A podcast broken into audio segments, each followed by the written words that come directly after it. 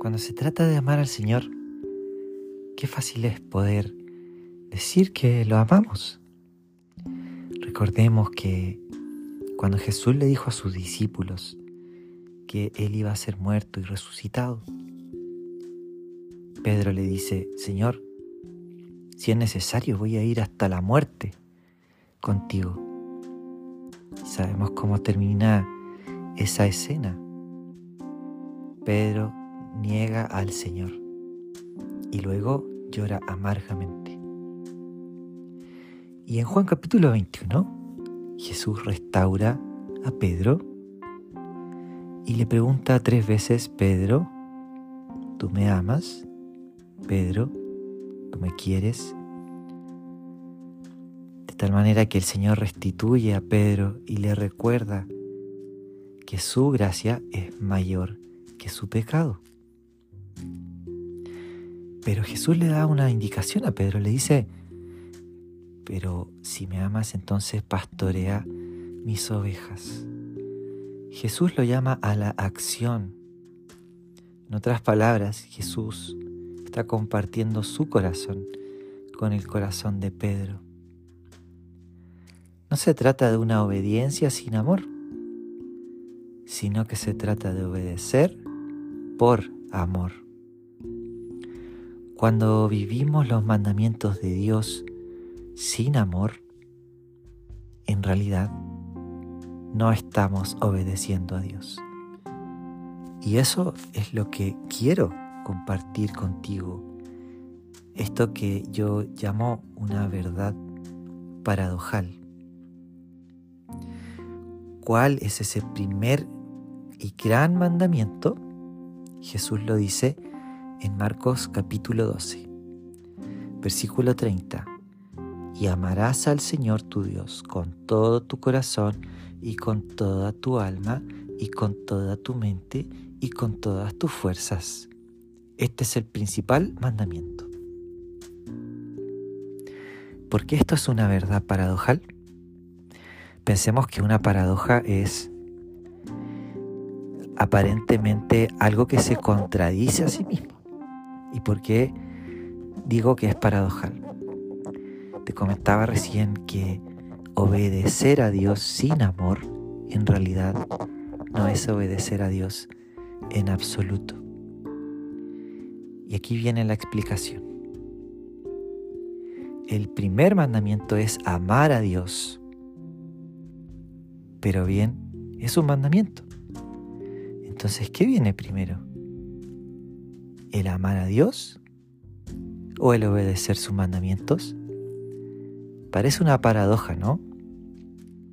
Yo te quiero proponer una solución. Y me gusta si esto te cuesta quizás encontrarle el sentido. Eso me agrada. Porque es tan importante que como cristianos podamos también usar nuestra razón. También meditar las cosas, darles vuelta. Así que, incluso si te quedas con dudas después de escuchar esto, me doy por satisfecho. Pero volvamos a esta pregunta. ¿Por qué esto aparenta ser una verdad paradojal y te propongo la siguiente solución. En realidad, amar a Dios es obedecer a Dios.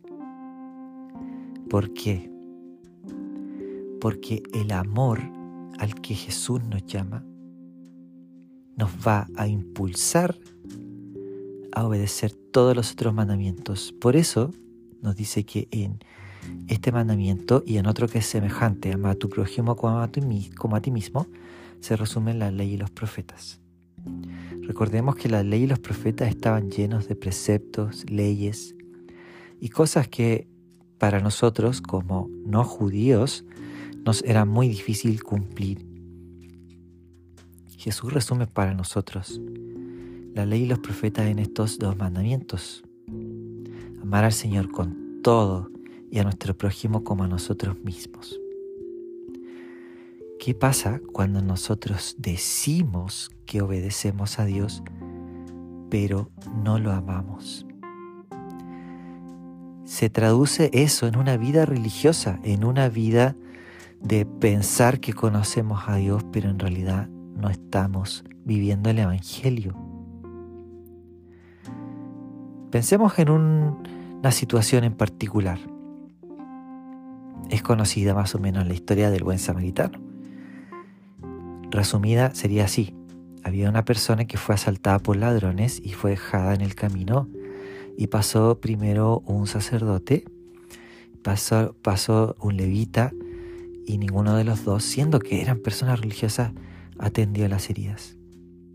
Sin embargo, pasó un samaritano y viendo a este hombre que estaba golpeado y herido en el camino, se hizo cargo y lo llevó a un lugar en donde lo cuidaron y se hizo cargo de los gastos de todo.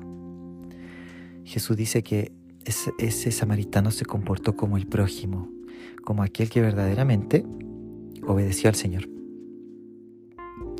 Entonces pensemos que ni el sacerdote ni el levita en realidad habían obedecido a Dios. ¿Por qué? Porque estaban tan ocupados en obedecer la letra de la ley. Se habían olvidado de amar a Dios. Porque amar a Dios implica amar a nuestro prójimo.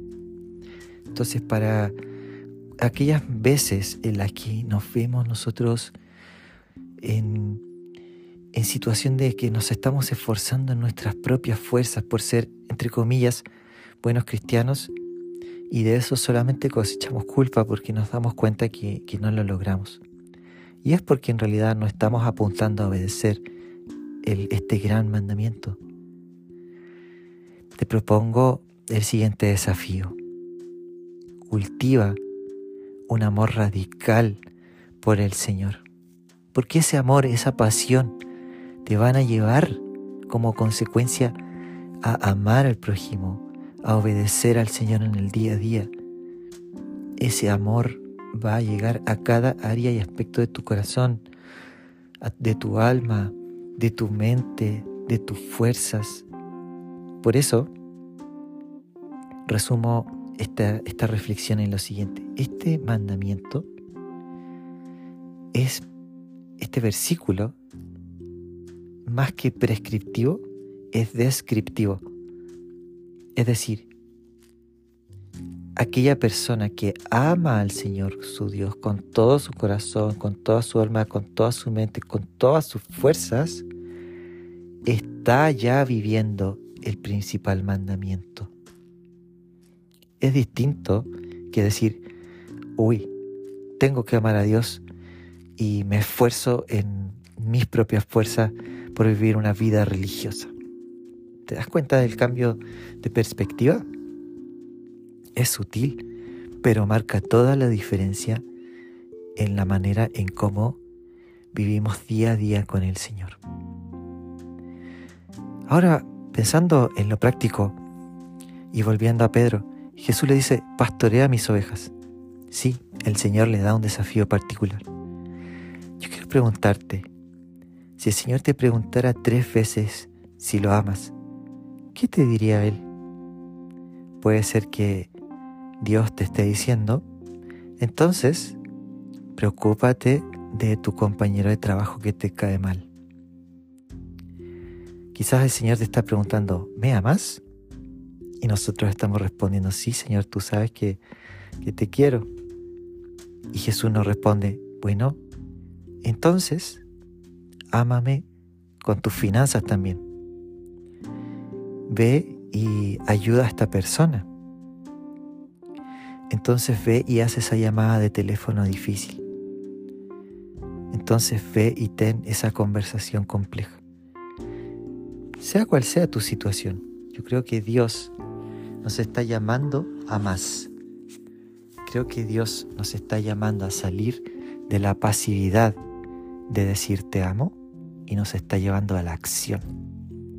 ¿Por qué? porque el Señor está apasionando nuestras vidas con su amor. Y si sientes que, y si crees que no tienes esa pasión o ese amor, esto se produce por contagio. Acércate más al Señor en oración. Si es necesario, cierra la puerta de tu habitación y búscalo toda la noche. Desespérate por el Señor. Búscalo con toda tu alma, con toda tu mente, con todas tus fuerzas. Ese es el tesoro más grande que puedes tener en tu vida. Todo lo demás se va a acabar, todo lo demás tiene fecha de vencimiento, excepto tu eternidad. Y todo lo que cosechas en este tiempo, en esta era, lo vas a recibir multiplicado en la que viene. Entonces qué importante es volver al Señor, volver nuestros ojos al Señor y decir, Padre, apasiona mi vida. Señor, aquí estoy, enciéndeme en tu amor. Padre, me vuelvo a ti, dejo atrás mi pecado y corro hacia ti. Señor, quiero vivir este primer mandamiento con toda mi alma, con toda mi mente, con todas mis fuerzas. Señor, quiero dejar de distraerme con cosas que no me edifican. Señor, quiero dejar de pensar de forma egoísta. Señor, vuelvo a ti, vuelvo a ti, Señor. Perdona mis pecados, apasioname más. Lléname con tu Espíritu Santo, Señor. Llévame más profundo en ti, Señor, y toma más de mí. Aquí estoy para vivir tu amor, Señor, porque tu amor me va a llevar a una obediencia radical en cada área de mi vida. Señor, tú me amaste primero. Correspondo tu amor con un sí. Correspondo tu amor diciéndote que sí a tu voluntad, diciéndote que sí a lo que tú quieras hacer con mi vida. Señor, quiero más de ti, Señor. Y tú también estás tomando más de mí, Señor. Hazlo, Padre. Hazlo en este día y en esta hora. Gracias porque tú comienzas una buena obra y eres fiel en terminarla. En tu nombre, Señor. Amén. Gracias por escuchar este episodio. Que el Señor te siga bendiciendo.